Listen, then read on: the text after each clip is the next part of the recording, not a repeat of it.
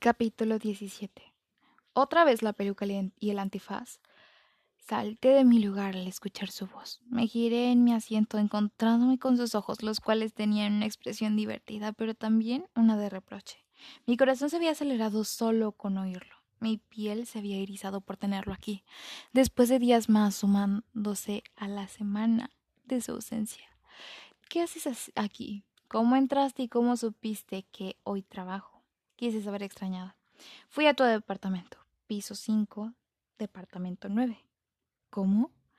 Me lo dijo el conserje, no fue difícil convencerlo. Sus expresiones demostraban despreocupación. Cuando estaba por tocar el timbre, llegó un amigo tuyo, Lucián, si no mal recuerdo. Dijo que se te quedó la pañoleta en el sofá la noche que fui a verte. Le dije que era tu novio, por lo cual me pidió que te la entregara. Luego me dijo que te vio salir porque, por lo que deduje que trabajarías un miércoles. Uno, no eres mi novio. Dos, no tienes derecho de ir a mi departamento. Y tres, ¿qué demonios quieres? ¿Qué buscas yendo hasta allá? Sabía que mis palabras habían salido muy duras, pero desde aquella noche que no lo veía absolutamente nada. Necesito explicarte lo de ese día. ¿Por qué me asusté tanto, ausente tanto tiempo? No quiero escucharte, Aiden. No debes explicarme nada, así que yo a ti tampoco. No somos nada. Mis palabras me habían dolido, y vi un brillo también en sus ojos de decepción. Guardó silencio mirándome incrédulo. Por favor, quiero que te vayas. Tengo que trabajar. No me iré hasta que me escuches. Se acercó amenazándome. Ava, escúchame. Necesito explicarte todo. Traje saliva. Lo que no me cabía en la cabeza era el por qué necesitaba explicarme, aunque moría por saberlo. Lo de la ropa del armario. Cerró los ojos con pesar y guardó silencio por unos instantes. Hace cuatro años conocí a una chica. Estaba estudiando educación diferencial. Me hablaba muchísimo de su carrera y la escuchaba fascinado. Salimos durante un tiempo. Luego nos hicimos novios. Yo Después de tanto tiempo le iba a pedir por fin matrimonio. Pensaba que era el amor de mi vida. No me importó que fuéramos tan jóvenes. Se tomó una pausa. Yo esa tarde estaba esperando junto a su familia para comer. Claro que la familia yo sabía lo que ella iba. estaban emocionados. Su padre resolvió una llamada. Su mirada se perdió en algún punto de la habitación. Éramos felices, ¿sabes? Éramos. Fue un accidente. Ella iba cruzando la calle. Aidan. Después de su funeral yo desaparecí. Me convertí en un ermitaño. Solo, devastado.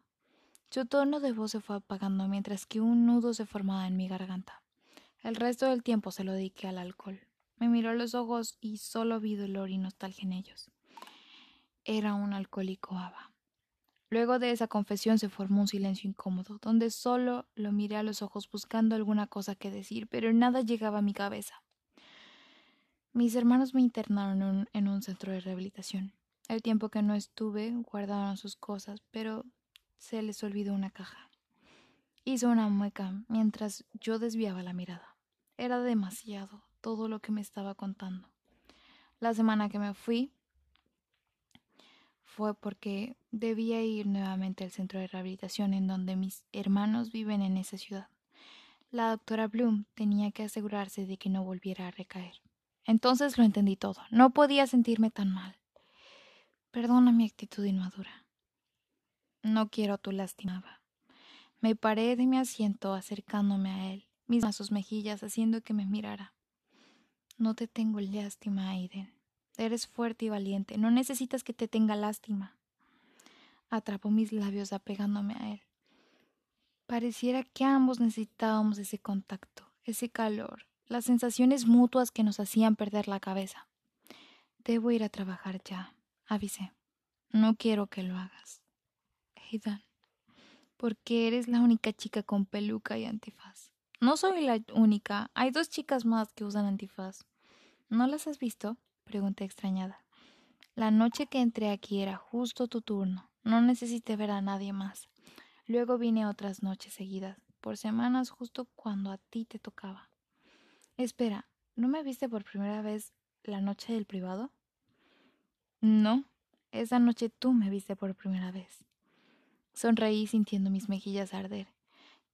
Qué patética era sonrojarme por esas palabras cuando me había visto más desnuda que con ropa.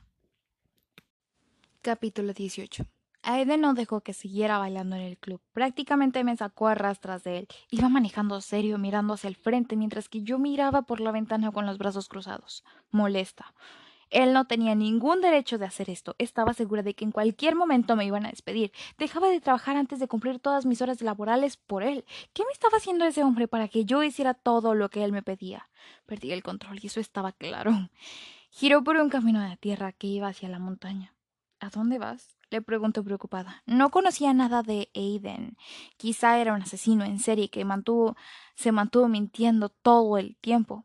Es una sorpresa. Asentí pasando saliva. Me quedé en silencio mientras él conducía por el estrecho camino de tierra. Dejé caer mi cabeza en el asiento, abrazándome a mí misma porque no me diera más frío. Cuando el auto se detuvo en el mirador de toda la ciudad, quedé maravillada con las luces y sobre todo la altura.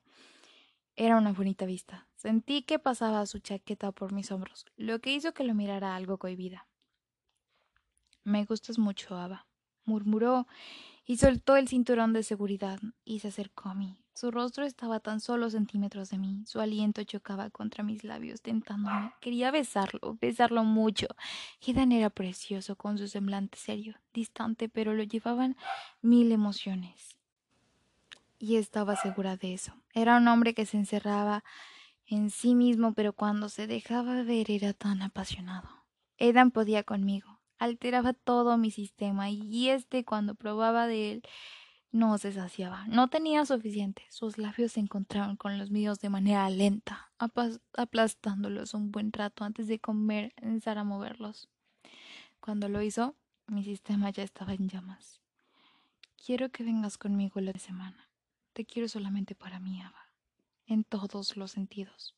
Lo miré a los ojos sin saber qué decir o hacer. Yo. Yo no sé lo que tenemos, Aiden.